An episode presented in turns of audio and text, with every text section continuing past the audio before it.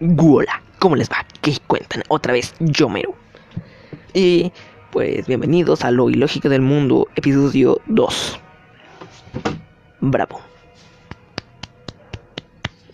Bueno, antier estaba yo comiendo piña con tajín cuando de repente se me fue por el lado equivocado de la garganta y pues se sintió bien gacho porque me raspaba la garganta. Así que hoy hablaremos de lo ilógico de...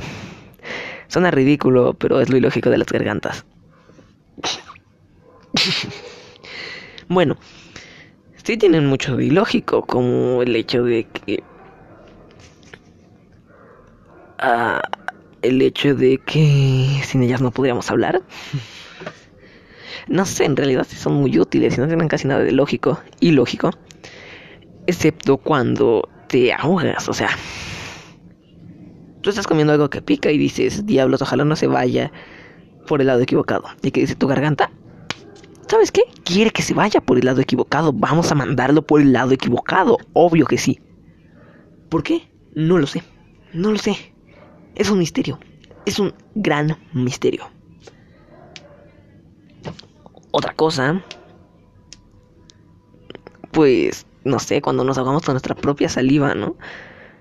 Eso es muy raro, muy, muy raro. ¿Por qué te ahogas con tu propia saliva? Se cierra la garganta para decir, ¿sabes qué, saliva? Tú, ¿por qué no pasas? Y vamos a hacer que este man se ahogue. O woman. Y normalmente eso pasó en público. Y ahorita es algo muy malo. Todos agarran y te vuelten a ver como de, tiene coronavirus, mátelo. Pero realmente, no, si te ahogas con saliva, técnicamente no tienes coronavirus. Bueno, no sabemos, ¿no? Pero no es una tos así como de, oh, no puede ser, tiene coronavirus, porque el toser tampoco hace que tengas coronavirus, ¿no? Pero bueno, este va a ser un, un podcast muy corto porque pues ya se me acabó lo ilógico de las gargantas. Simplemente no encuentro nada que sea tan ilógico de esto. Así que bueno, hasta que llegué. Recuerden seguirme en mi canal de YouTube, darle like y suscribirse, activar la campanita.